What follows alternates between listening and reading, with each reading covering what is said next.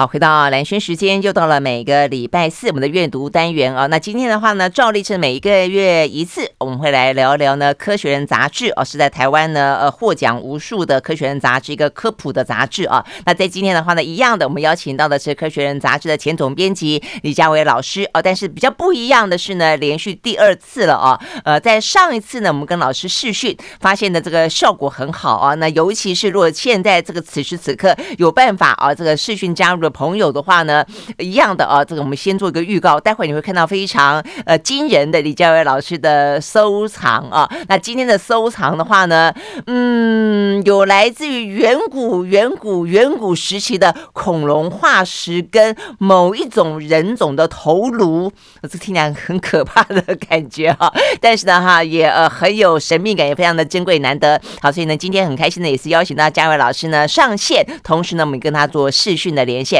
Hello，嘉伟老师早安，蓝轩早，各位听众们早啊！对，早，非常谢谢这个嘉伟老师啊，这个嘉伟老师啊，因为我去过呃嘉伟老师这个玻璃屋啊，里面呢非常惊人的收藏啊。如果说呢，我们接下来都用视讯方式的话，我觉得老师家的收藏，你有没有想过？我觉得我们可能介绍个一辈子都介绍不完。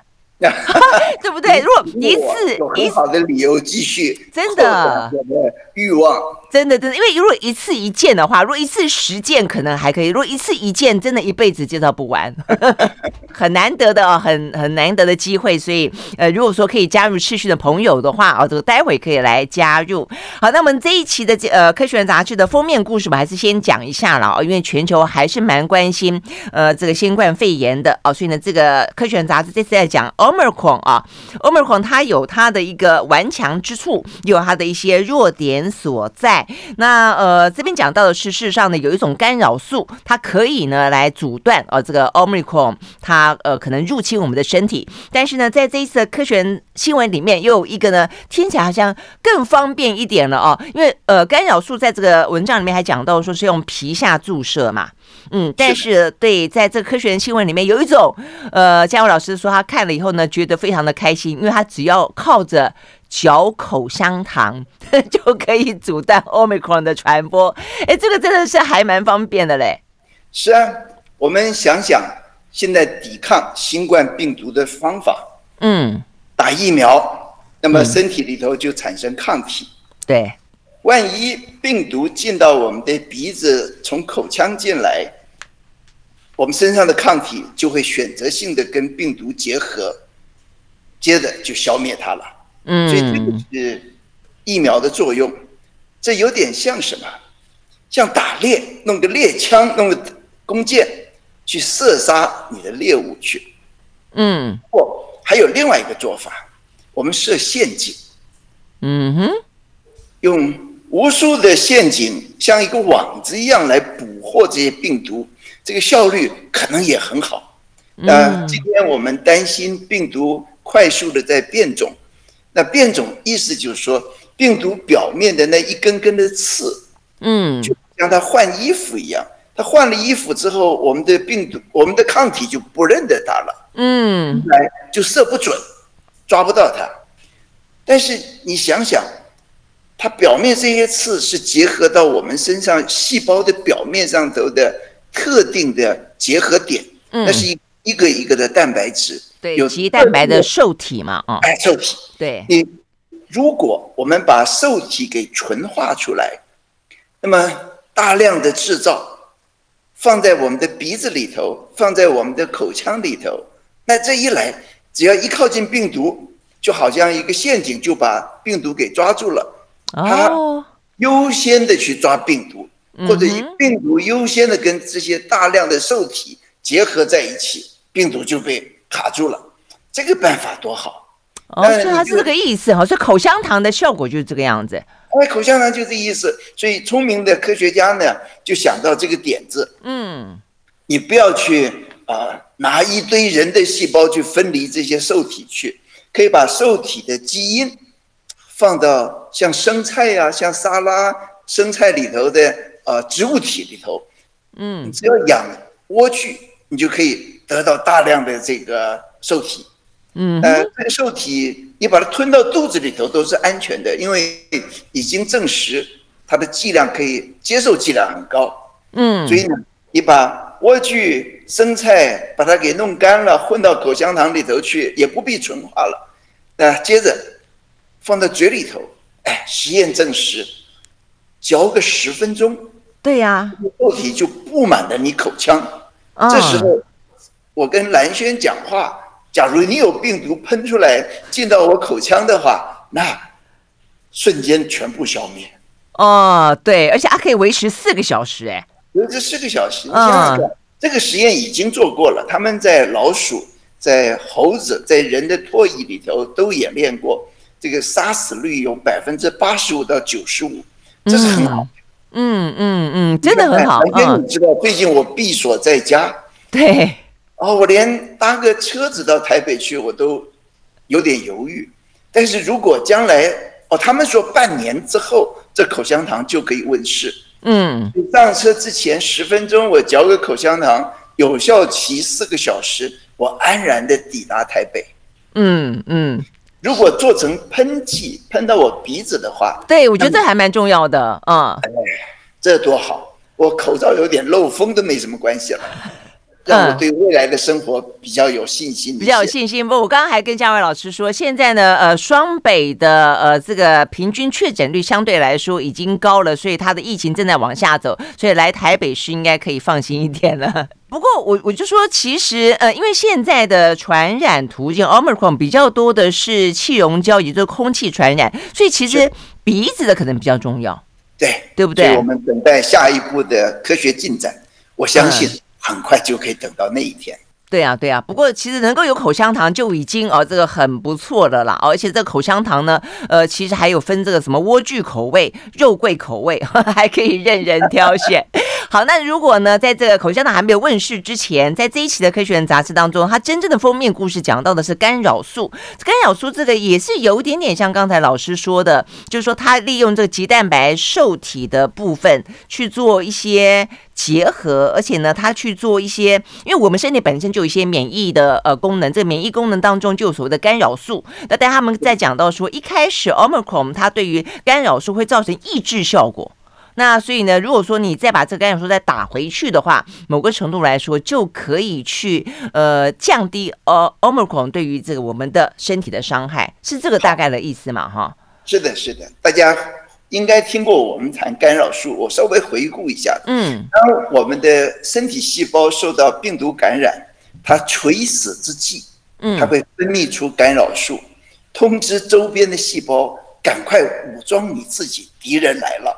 那这个警告的讯息是用化学分子送出去的，那这就是干扰素。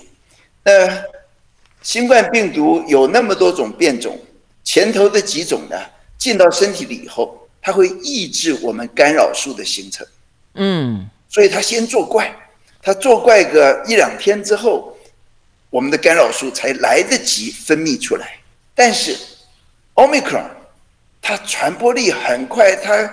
很凶险等等之类的，不过它不太启动抑制我们干扰素的能力。嗯哼，嗯哼，呃，这是它的弱点。嗯，所以身体的干扰素可以有可能抑制住它，所以这也是它轻症比较多的原因。嗯，那么他们后来又发现，哎，别的病毒怕干扰素，不怕干扰素，但是呢，奥密克戎怕干扰素。嗯，这一来，除了现有的药物治疗之外，如果在药物之外再加点干扰素进去的话，那么消灭它的效益可能会再好一些。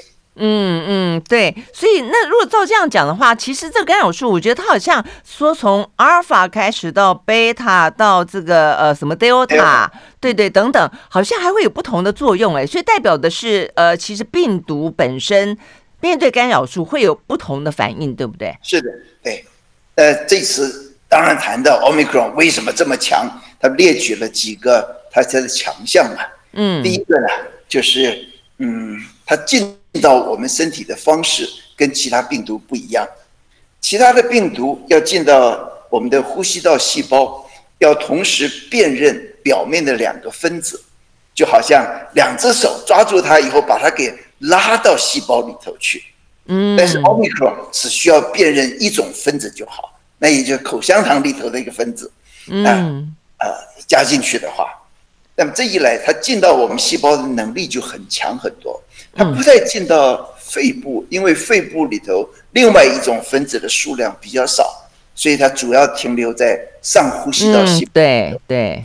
再来一个，这个病毒有了应该至少五十个变异的地方，突变的点。嗯。其中有十五个呢是在它表面的刺上头。这个衣服换的太显眼了，太剧烈了，我们的免疫细胞完全不认得它，所以它躲过免疫细胞。所以以前曾经感染过或者是打过疫苗，对于阻止它作怪没有作用。嗯，对他们就说这个对于重复感染，所以为什么有所谓的突破性感染，就是这个意思。那是，嗯，那再来一个，呃，病毒表面的刺其实是两段。这两段呢，容易脱开，一脱开，这个病毒就失去了感染的能力了。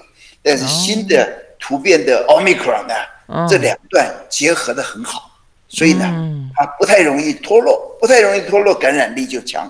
所以科学在过去这几个月里头，你想奥密克戎才出现半年左右，嗯，科学家已经把它解析到如此的透彻，所以对付它的办法应该会应运而生。嗯嗯嗯，对，所以我们刚刚就讲到一个是干扰素，或者说刚刚讲到这个口香糖啊。不过除了这个之外，我觉得这篇文章里面有讲到一个说是在《新英格兰医学期刊》里面的一个呃论文哦，这个投就等于是投书了啊。它中间有讲到有关于到底针对 Omicron 它自然感染所达到的防护力，还有你打疫苗因此所产生的防护力来做一个比较。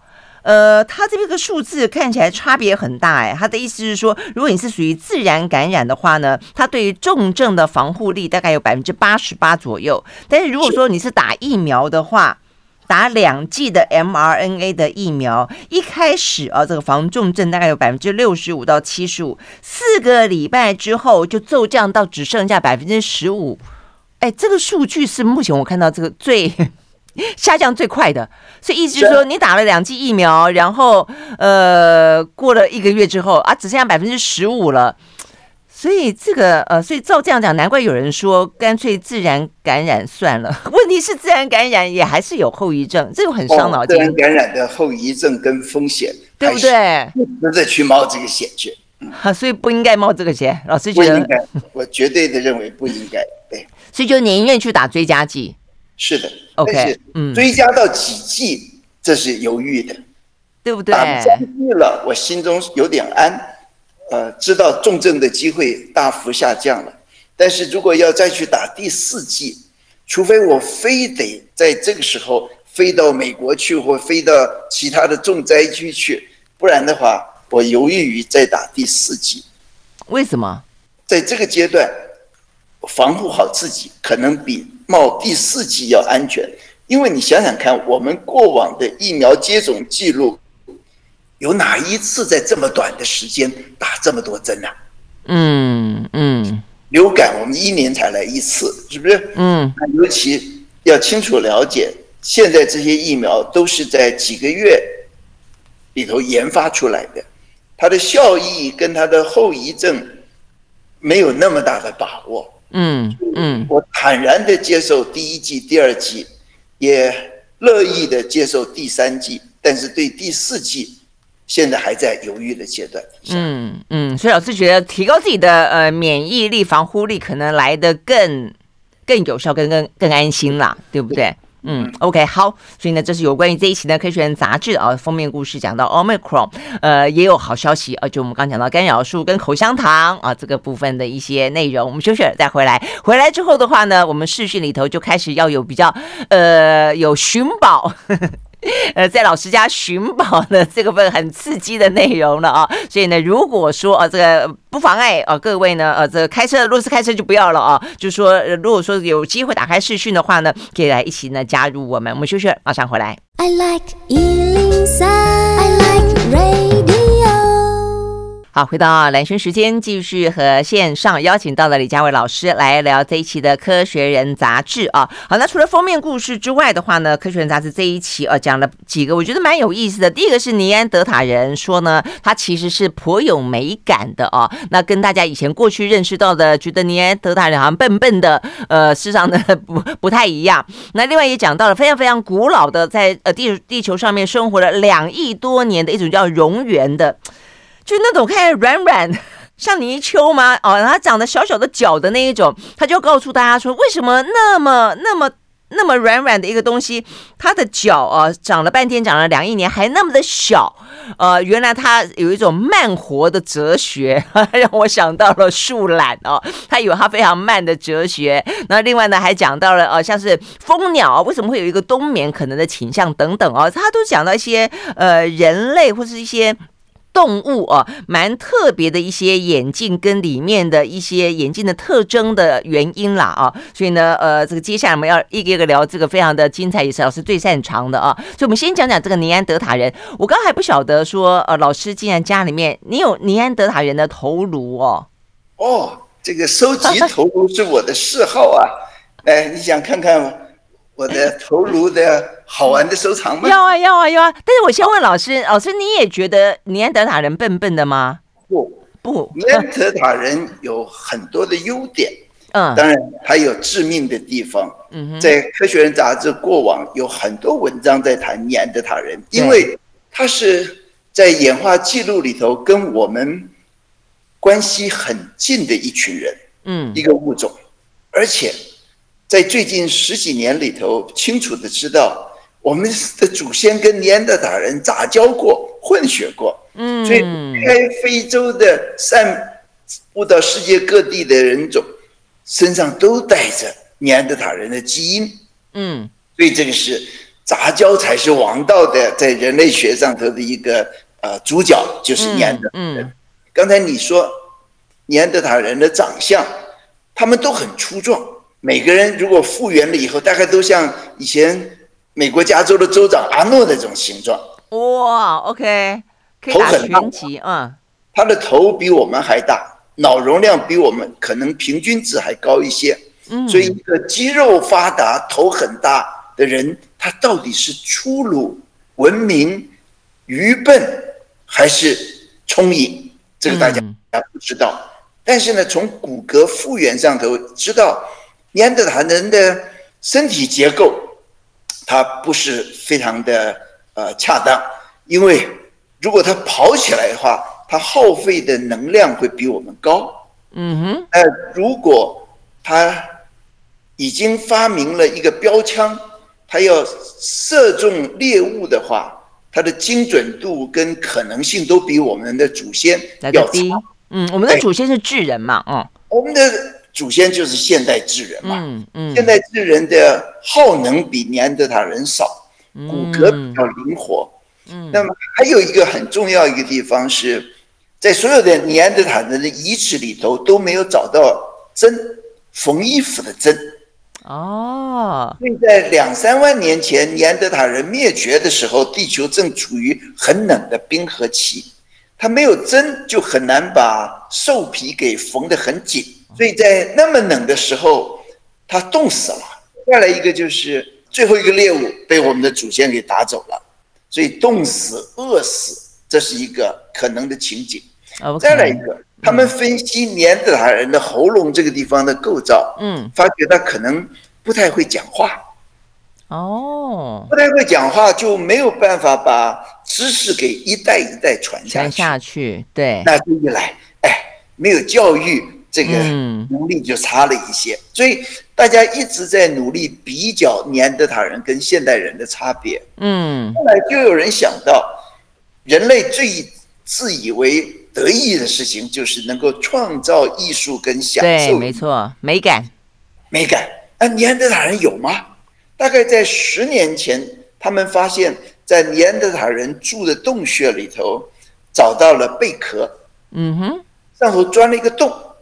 还有一些颜料在上头，嗯，这就代表他把它当成项链挂了，那不这不就是美感，不就是创造艺术吗？嗯，但是很多人就批评了，说这个故事不完整，因为这个洞穴存在的时间是现代人跟尼安德塔人共存的时间，所以它不是自己创造的，可能跟我们偷学的，嗯，跟 跟我们祖先偷学的，所以我们还是自我感觉良好，我们觉得现代智人比较厉害，反过去的，啊，虽然我们的祖先跟人家交配，是吧？啊，等等之类的，但是这篇文章的。特殊点就在于，它在一个十三万年前的洞穴，嗯，里头找到了艺术的创作。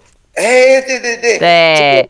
所以如果说看视讯的朋友，我现在就在秀这个呃这个图片里面，刚才老师讲到的，他们目前找到的是十三万年前啊，十三万年前，嗯，像牙齿一样。有雕刻过的爪子，爪子，嗯，还有一小段骨头都被雕刻过了。雕刻的目的是把它串起来，那就代表在现代人还没有到那个地方的时候，人家已经自己创造出打扮自己的能力了，对是不对？哎，戴老师，我觉得这个比较让我好奇是，他说这个爪子，他说这个爪子是老鹰的爪子，一种雕，一种老鹰的爪子，他怎么样抓到那么多老鹰呢？你看，在那洞里头好像找到九个爪子，对。是在那个时代，弓箭的出现的机会不是很高，所以诱捕老鹰，显然他们有一套办法。哦，所以这可能也还代表了他们在一个狩猎的能力，对不对？是的。嗯嗯，OK。仪式上一定也很古怪，在洞里头找到一个女子的头颅，在头骨上头画出几十道。三十五道，我记得三十五道还是三十六道？对，这好诡异哦。这些平行的纹，这代表某种层。形式的祭祀活动是不是？是不是有点像我们的琴面呢？哎，对，但是搁到骨头上头去，对呀、啊，这就不是好玩的事情了。嗯，OK，所以这也代表就是他们的呃文化性跟艺术性比想象中的来得更高，对不对？是的。还有一个很好玩，这个老师喜欢收集化石，这个。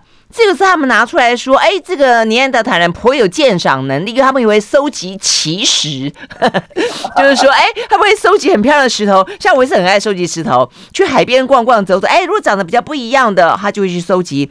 这个特别地方是说，它上面看起来有像一根一根的草，是的，像树枝一样，像树枝，可能是个化石。那么在附近洞穴里头找到它。那个化石怎么跑到洞里头去呢？对，很显然的，它外头捡的，它回家当珍宝一样的藏着。所以我从来不觉得我嗜好收藏是一个罪恶，我觉得人的本性嘛，对不对？所以早从尼安德塔人开始就喜欢在外面捡东西回来欣赏。我觉得这个他这个描述听起来突然之间觉得好亲切啊，觉得他们好像跟我们做的一样的事情。好，所以老师就要带我们看看你收集的尼安德塔人的头颅。让我起身切换镜头。好。在我的面前的啊啊，先看一个啊，这个头颅。现在我转个角度，好，你看到了吗？对啊，苍龙头。对，这个这个太可，这个太太厉害了。这个我在去年前年去老师家呃的时候看到过一次，好大的一个头哦，九十公分长，它的身体大概有十到十二公尺长。这巨大的苍龙张着它的嘴，嗯、一根根的牙，是吧？对，嗯，好清楚啊，老师，这个是你你去呃邮购来的，对不对？这是两万 啊，不，这是七千万年前的化石，哇，是二零二零年疫情中，我找我的朋友去帮我从北非，就是那化石先生从北非帮我去取得了这么一个让我。玩了好几个月的标本。对啊，对，我在老师口中认识的这个化石先生，我们有机会一定要找他来聊一聊。他专门去到处收集这些化石，修复这些化石。老师，你这个苍龙到底是什么样的龙？它它头光是头就这么大，那它身体多大？你看过《侏罗纪世界》嗯里头接近尾声的一个情景，有一头呃苍龙从水池里头跳出来，一口把。空中吊着大白鲨给吞掉的，那就是苍龙。苍龙是中生代的海洋的最后的霸主，它们会长到二十多公尺长吧。但是拍电影都要夸张一些，所以电影里头的那一个苍龙呢，啊、呃，应该有四十公尺长，那是假的，不是真的。但是真正的苍龙已经让人家很惊奇了。真的，我们去找。尼安德塔人，OK OK，好，呃，老师现在在顺道，我们就看到老师的镜头攀过去的，看到好多好多有佛像，有很多的收藏。呃，我们要先卖个关子，因为时间差不多，我们要先休息一会儿，再回到现场。接下来要看到的就是尼安德塔人的头了，马上回来。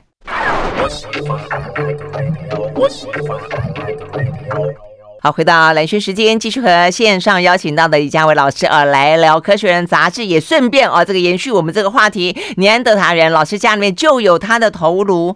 好，所以老师是哪一个？目前看起来你这个展示架上面好多哦。我们一边看一边找。OK，这是个嗯剑齿虎的头。哇，剑齿虎有那个《冰原历险记》里面。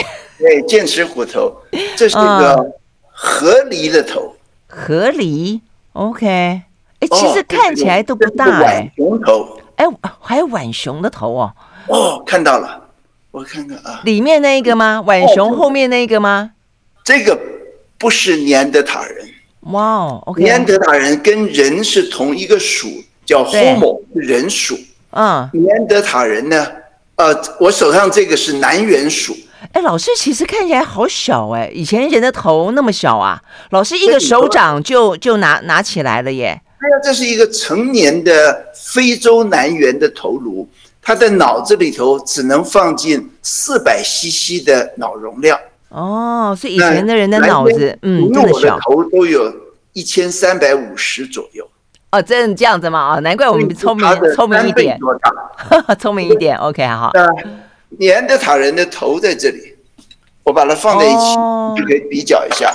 哦，尼安德塔人的头大概有它的二分之一倍，三倍，三倍大，有三倍了吗？哦，要看里面的容量哦。对，这是里头的容量。对，尼安德塔人头有个特色，对，它延续着非洲南缘的隆起来的眉骨。你看这个眉骨是隆起来的。哎，老师，你这个只有上头盖骨啊？只有上头盖。哦，我另外一个完整的尼安德塔人不在这个架子上头，哦、所以今天只能让你看上头盖。下次看下半部，今天看上半部。你看这个，哦、这是隆起的眉骨。哦、这样。兰萱，你自己摸摸你的眉，我们头是平的。对，那这个好鼓哦。然后你自己摸摸你的呃脑袋瓜子是个圆的，但是你看尼安德塔人，它是一个橄榄球形状，哦、是一个长条的。对。对，所以这是完全不一样子的头颅构造。嗯，也因此，你在野地里头找到了现代智人的头颅跟尼安德塔人有明显的差别。嗯，所以现代巨人就已经形状跟尼安德塔人不一样了。不一样了，嗯，一个是球形的，一个是橄榄形的。哦，这样子，嗯。但是见了面还是彼此会相爱，还是交配的。你这样描述起来，橄榄橄榄球形的头好像外星人哦，外星人。啊、那么我要给大家看的是这个，嗯、这是尼安德塔人敲出来的石器。哦，这里有好几个。嗯，所以是他的工具，对不对？是他的工具。那怎么敲出来的？嗯、这原来是一个，可能是一个圆形的石头。嗯，那么他就拿另外一个坚硬的石头去敲击它的边缘，嗯，那就一块块掉下来，对，落下来以后呢，就像这样子，有锐利的边，嗯，就好像剑刃一样，对，就可以来切割一些东西，刮东西去，对。那么敲完了以后，就剩下像是一个手斧一样，嗯，放在手里头正好，嗯，顺手的很。可以去敲击去，嗯嗯。那么这一套是在英国英格兰南部发现的，这是六万年前尼安德塔人用的工具。嗯，六万年前现代人还没有到英国去，所以这个是尼安德塔人做的，不是我们的祖先做的。哦，OK，所以这个已经被老师把玩的感觉起来，好像还已经蛮还发亮哎。我没有太把玩人家。哦，是吗？所以它本来就是这样的一个石头的，石头可能本来就很致密哦，所以对，很漂亮的一块石头。可以切割。嗯，再来一个呢？他们可能已经把玩过了，上头有尼安德塔人的汗水跟油，那我玩它的机会不高，所以这是呃我真的六万年前的尼安德塔人时期。穿越时空的相遇，把玩同一同一块石头，是四四千年前中国西北的甘肃有一群人叫齐家人，他们做出来的工具，那就比尼安德塔人的就不一样了，这是纯敲出来的，这些都还磨过。真的耶，嗯，磨过还打了孔，对，这是个斧头，哦，那这个孔就是用来绑一根棍子，嗯，那就可以拿着棍子去去砍东西去，所以有个刃，你看到了，这个时间点比较后面了，对不对？这个晚很多，四千年，哦，OK，六万年，那当然差很多，那当然，所以进步很多。哎，工艺技术也不一样。嗯嗯，好了，OK，哇，这个好精彩！看到了，不不只是在《科学人》杂志里面看到这个尼安德塔人的故事，还现场看到了这个相关的画面。哦，来，我知道待会你要去谈蜂鸟，对，还要谈候鸟，鸟怎么去感应磁场？对，你看到我家里头这个玻璃哟，掉了一只紫鸟，什么？这是什么鸟？哇！是。是一个标，通 过环境志嘛？啊，有有，啊，这个是环境志的祖先，在贵州，就是环境志当初是在贵州演化出来的。它的脖子上头并没有那个白圈，哦，是它往东扩散以后，这个白环才演化出来。嗯嗯，这是一种留鸟，也就是它不做季节性的迁徙。哦，这样子，嗯，它也会分布到别的地方去，速度很慢，所以这是留鸟。嗯、待会儿我们要谈候鸟，那是不一样的故事了。嗯，真的是哇，老师家好多那种镜头回到，对对对，回到好多好多灵魂的感觉。OK，我们休息了，回到现场。I like 好，回到蓝轩时间啊，继续和线上邀请到的李佳伟老师来继续聊。我们刚刚看来真的是很精彩啊，所以呢，就算现在呢没有办法同时收看啊这个相关画面的朋友呢，建议你有时间，OK，回过头来呃上 YouTube 里面呃，只要搜寻蓝轩时间哦，出现我跟佳伟老师两个人对谈，就会看到呢这个佳伟老师家很难得的收藏。我们刚刚看到了尼安德塔人，呃，看到了他们的工具，看到了一只呢不在预想当中的留鸟哦，就。雉鸟，呃的一种，但我们接下来要聊的是候鸟啦，哦，呃，好，我们来聊候鸟。老师，这个候鸟，这个它其实，呃，怎么讲？它身体里面内建所谓的对于地球感应的磁场这件事情被讨论非常多了。那但是这边讲到的是说，它其实怎么样感应这个磁场？它是透过眼睛。哎，我觉得这个蛮蛮有意思的。哎，这是一个很久远的科学谜题。嗯，动物怎么去感应地球磁场？那么直觉的会认为说，生物体内做出磁铁出来，那这也是被证实的，因为最早找到磁铁的是细菌，在显微镜底下，电子显微镜底下，你可以看到细菌里头有一颗颗的磁铁，那是少数的细菌会感应磁场，身体里头有磁铁。那么第二个被证实的，哎，其实是我做的，在蜜蜂身上找到磁铁，嗯。蜜蜂身上有磁铁，蜜蜂可以感应磁场回家，这是过去大家知道的行为，但是找不到磁铁。嗯，但是在二十多年前，我们发表了一篇文章在 Science 上头，说我们找到了蜜蜂肚子里头的磁铁。哇！那么如果在复杂的生物找到磁铁，那么候鸟明白的说，它一定能感应地球磁场。但是二十多年过去了，没有人能够在鸟身上找到磁铁，也因此在十年前有那么一个想法出现：会不会候鸟的眼睛可以看到磁场？十年过去了，越来越接近可能性。他们从视网膜上找到一种分子，是一种蛋白质。这个蛋白质在变动的磁场下头会产生量子效应，然后有可能。这个量子效应就透过神经传到脑子里头去，那他能感受磁场的变动，他就知道磁场怎么分布的。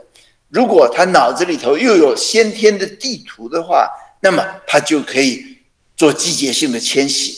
嗯，那这个有不少现在的分子证据指出这个可能性，哎呦，我为这个可能性着迷的不得了。哎，老师，我可以请教一下，看到磁场，磁场是什么样子？怎么看到？是光吗？还是一个影像？什么都不是，都不知道怎么看。今天你问我，没有人可以回答你这问题。嗯，因为怎么看到磁场？对啊，他看不到，他是感受到了它的存在。那么，呃，感受到了以后，怎么去反应呢？现在有清楚的证据指出，辨认磁场是一种遗传。那在北欧有一种鸟，每年做迁徙的时候，分成两群，一群是往东南飞。另外一群往西南飞，如果把这两群鸟里头的公的母的拿过来交配，生下的孩子笔直的往南飞，啊，是真的这个样子吗？对对对，从这就理解这个磁场的感受跟遗传有密切的关系。嗯嗯，哇！但是怎么去了解磁场？这个显然有两个可能，一个就是用磁铁，一个是用。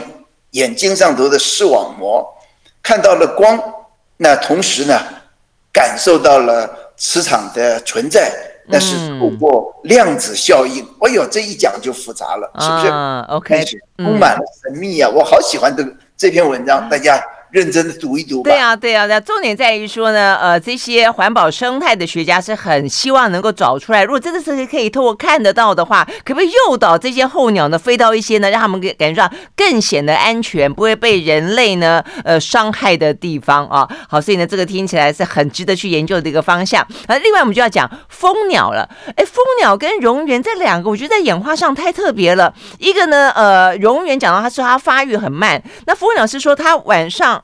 他会睡觉，几乎是呈现昏迷状态。目的的话是要让它减少热量，那保持它的温度。这怎么回事？我到秘鲁山区去过，嗯、在那里亲眼看过那些蜂鸟，它们动作之敏捷迅速是很难想象的。嗯、你看到它瞬间呼一下就不见了，对，那突然又在远处出现。嗯、对，那大家也都看过它们翅膀拍动的速度是那么的快。没错。所以蜂鸟是一个高耗能的生物，你去分析它的细胞里头的基因组的话，你会发现很小，它的 DNA 量是很少的。但是如果你去比较蝾螈的话，它会很大很大。嗯，我们有中等，我们大概有三十亿个单位，蝾螈是我们的三四十倍之多。对呀、所以我就不太懂 DNA 大的意思是是是什么意思？你每一次复制细胞分裂之前的复制就要做一堆的工工作，那这一来效率就很慢了。所以蝾螈的细胞很大，要放进很多的 DNA，生活步调就非常非常的缓慢。蜂鸟要那么迅速的活动，它经不起这个折腾，所以它的 DNA 量是很精简的。哦，但是它白天那么快速的活动，耗费的能量很高，它的体温也很高。刚才你看到了雉鸡，你去摸一只雉鸡，抱一只雉鸡，它的温度可能有三十九度。哦，这么热啊？比我们热。哦，这抱只母鸡睡觉是不会着凉的。蜂鸟飞得更快，动作更敏捷，它的温度更高。